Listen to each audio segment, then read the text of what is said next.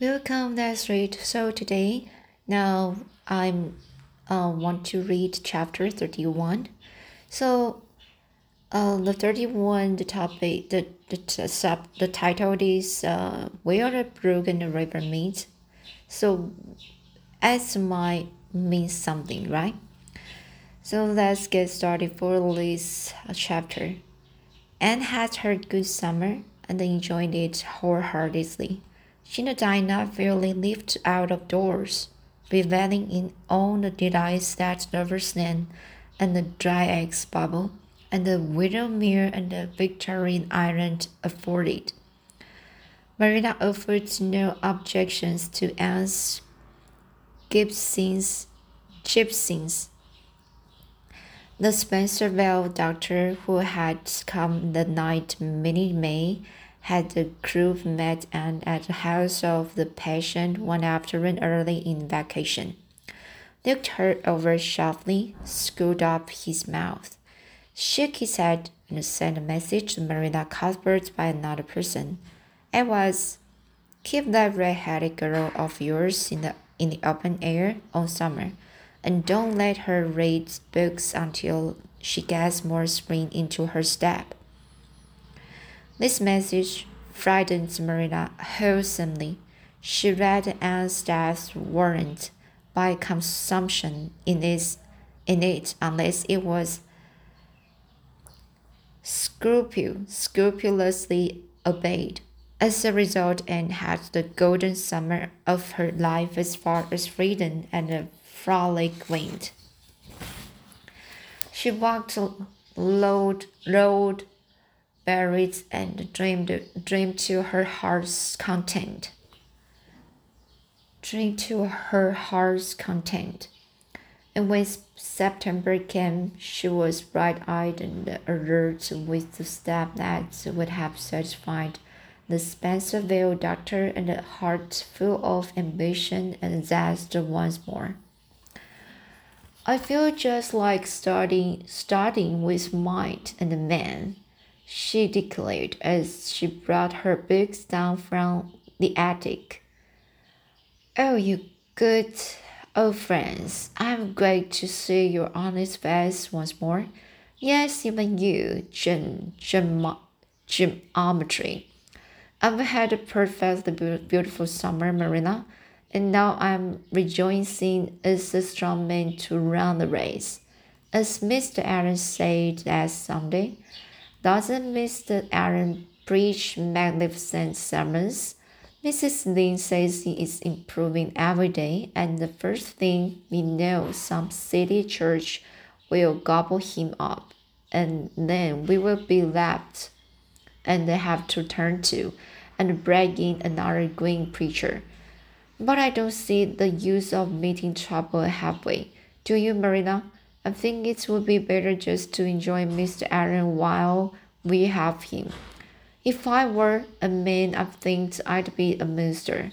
They can have such an influence for good if they the arm the the origin is sound and it must be thrilling to preach splendid sermons and stir your hearts, heart, your your hearers' hearts. Why can't women be ministers, ministers, Marina? I asked Mrs. Lynette, and she was shocked and said it would be a scan scandalous thing. She said there might be female ministers in the States, and she believed that was. But thank goodness we hadn't got to that stage in Canada yet, and she hoped we never would. But I don't see why. I think women would make splendid ministers. When there is a social to be got up, or a church tea, or anything else to raise money, that women have to turn to and do the work.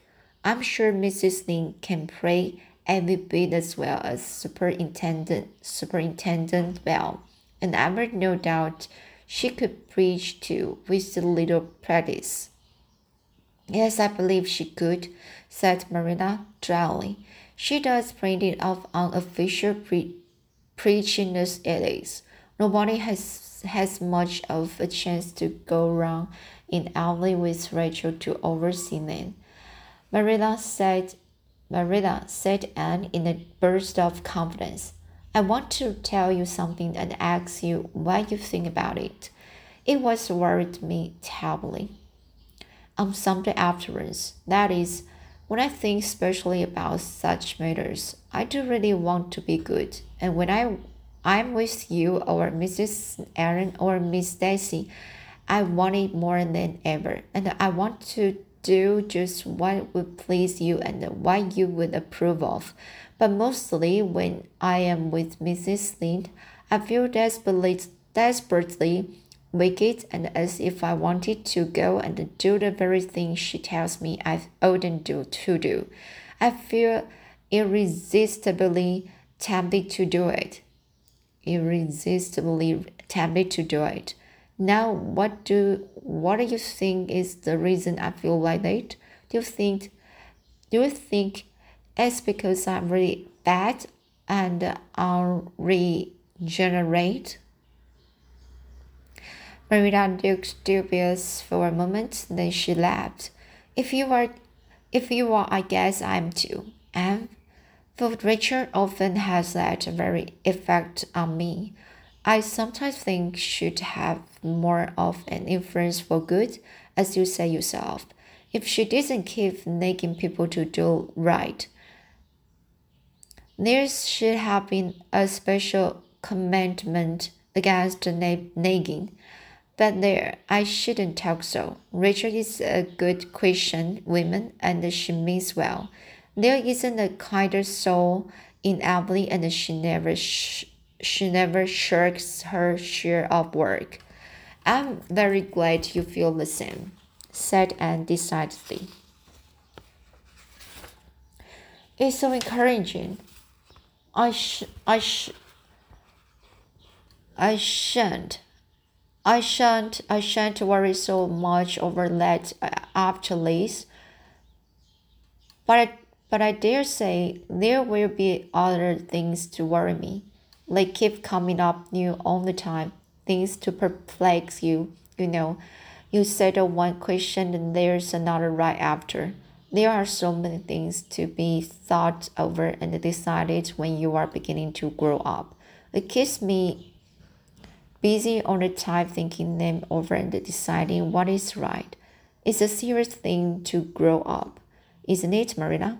But when I have such good friends as you and Matthew and Mrs. Aaron and Miss Stacy, I ought to grow up successfully.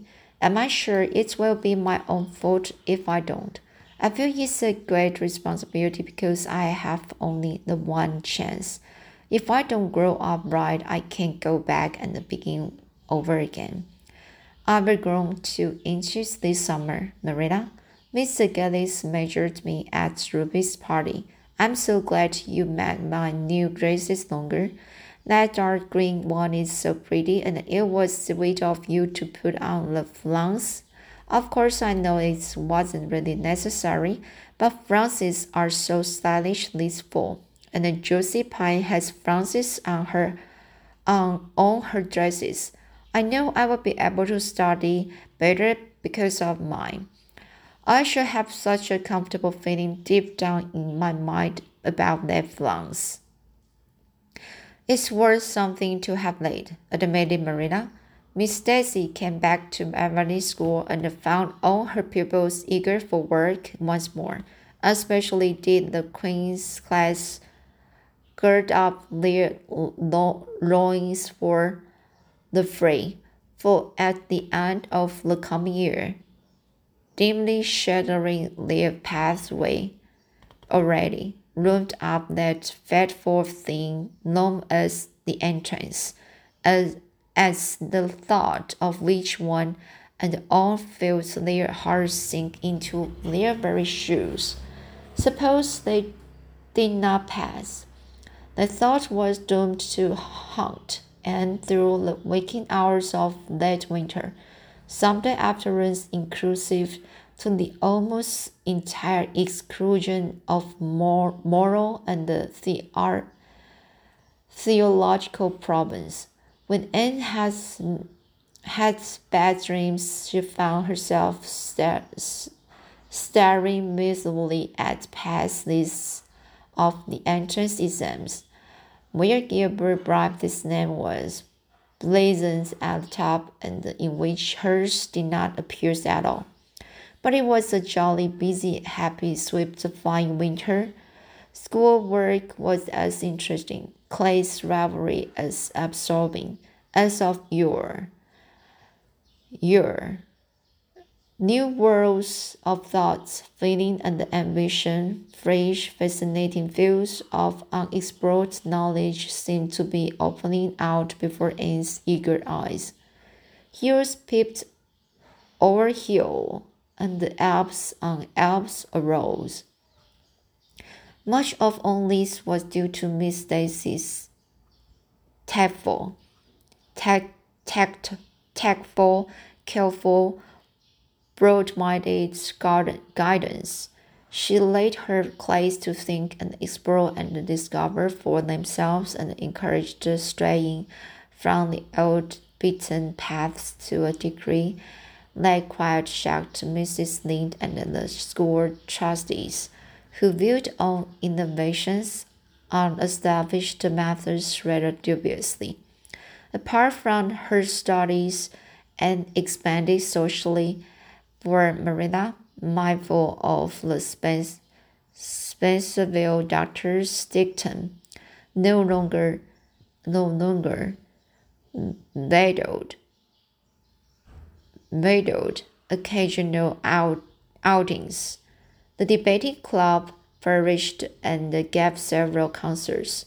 There were one or two parties almost verging on grown up affairs. There were sleigh drives and skating frolics galore. Train times and grew, shooting up so rapidly that Marina was astonished one day when they were standing side by side to find a girl was taller than herself. Why, Anne, how you've grown, she said almost unbe unbelievably. A sigh followed on the words. Marilla felt a queer regret over Anne's inches. The child she had learned to love had vanished somehow, and here was this tall, serious-eyed girl of fifteen, with a thoughtful brows and a proudly poised little head. In her place, Marilla loved the girl as much as she had loved the child but she was conscious of a queer, sorrowful sense of loss. Loss. And that night, when Anne had gone to prayer meeting with Diana, Marina sat alone in the win- wintry twilight and indulged in the indulged in the in the weakness of a cry.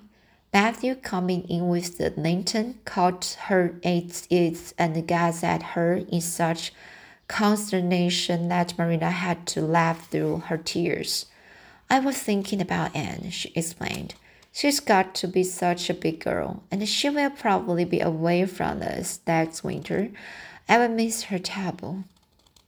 She will be able to come home often, comforted Matthew to whom Anne was as yet and always would be the little eager girl he had brought her brought home from Bright River on late June evening four years four years before.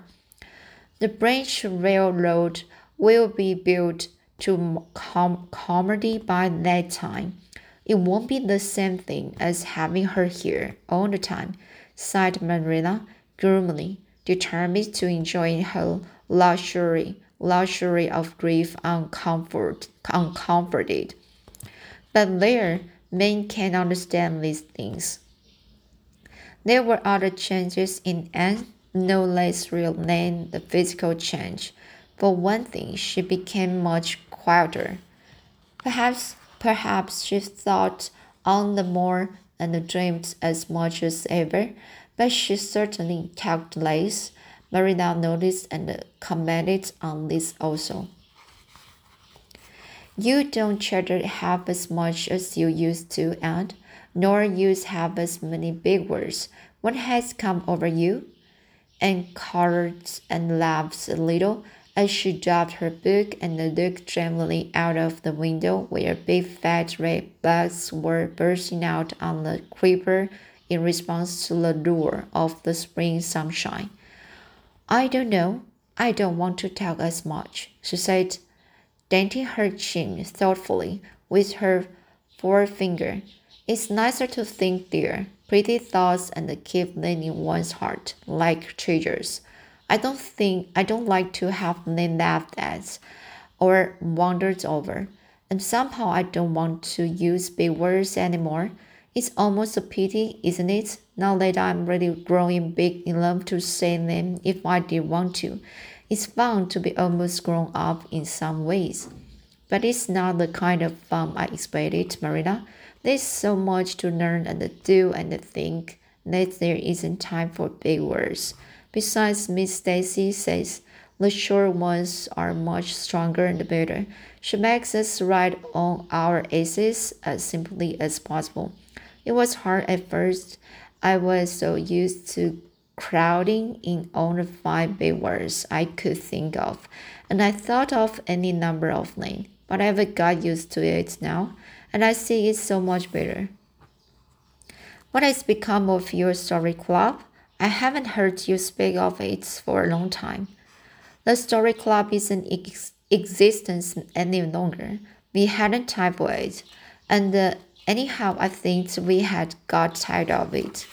It was silly to be writing about love and murder and uh, uh, elop uh, elopements elopements and mysteries.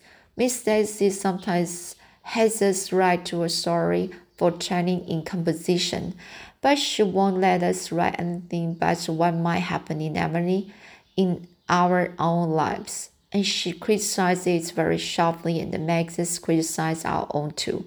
I've never thought my compositions had so many folks until I began to look for them myself.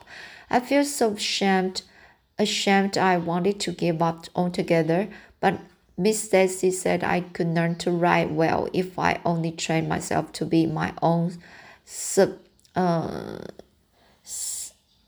severe, severest critic, and so I am trying to. You've only two more months before the entrance, said Marina. Do you think you will be able to get through? Anne shivered. I don't know. Sometimes I think I will be all right, and then I get horribly afraid. We we were studied hard, and Miss Stacy had drilled us thor- uh, thoroughly, but we we mightn't get through on all. We mightn't get through for on late. We've each got a stumbling block. Mine is geometry, of course, and Jane's is Latin and uh, Ruby's and Charlie's is algebra, and Josie's is arithmetic. Moody Spurgeon says he feels it in his bones that he is going to fail English history. Miss Stacy is going to give us examinations in June just as hard as we, we will have at the entrance and mark us just as strictly as we will have some idea. I wish it was all over, Marilla. It haunts me. Sometimes I wake up in the night and I wonder what I would do if I don't pass. Why? Go to school next year and try again, said Marina unconcerned, unconcernedly. Oh, I don't believe I'd have the heart for it. It would be such a disgrace to fail, especially if Gil, if the other others passed. And I get so nervous in an examination that I'm likely to make a mess of it.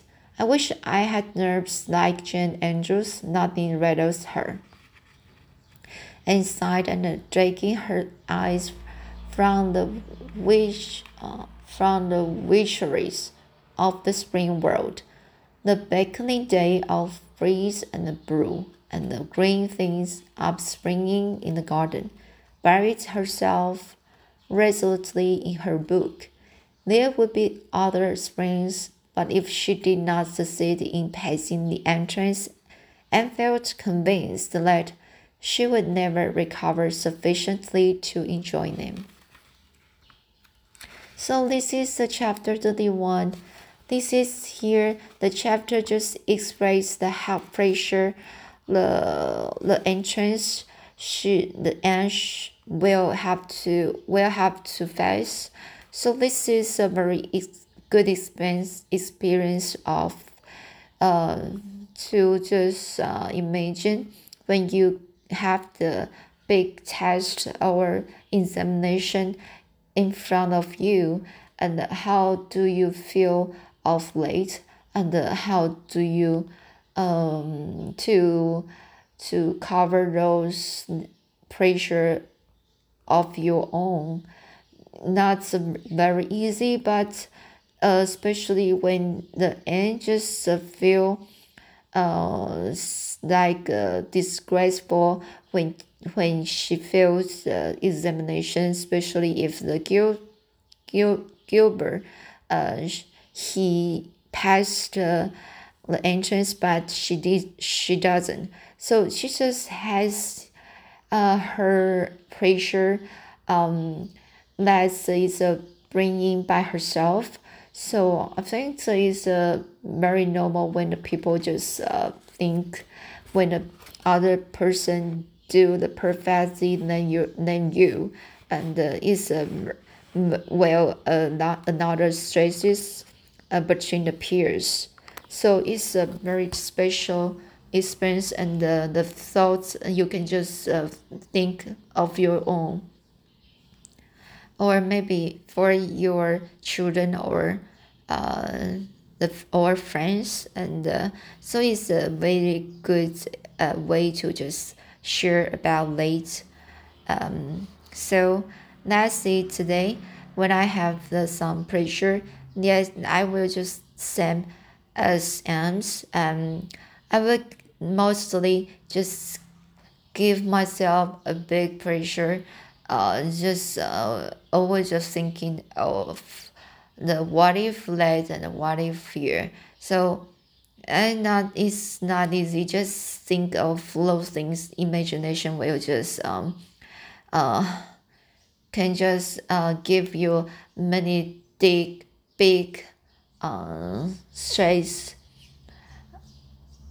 So but sometimes uh when the time passed by and you have grown up you might just uh, easily build up your confidence and you might have the way just uh, redu- uh, to to uh, reduce this kind of pressure. And of course you can just always console your, you uh, yourself and uh, console this kind of condition to your friends or children so it's a very good way to just uh, discuss it. All right, so this is uh, this chapter. I will I will uh, read the next chapter next time. So have a good day.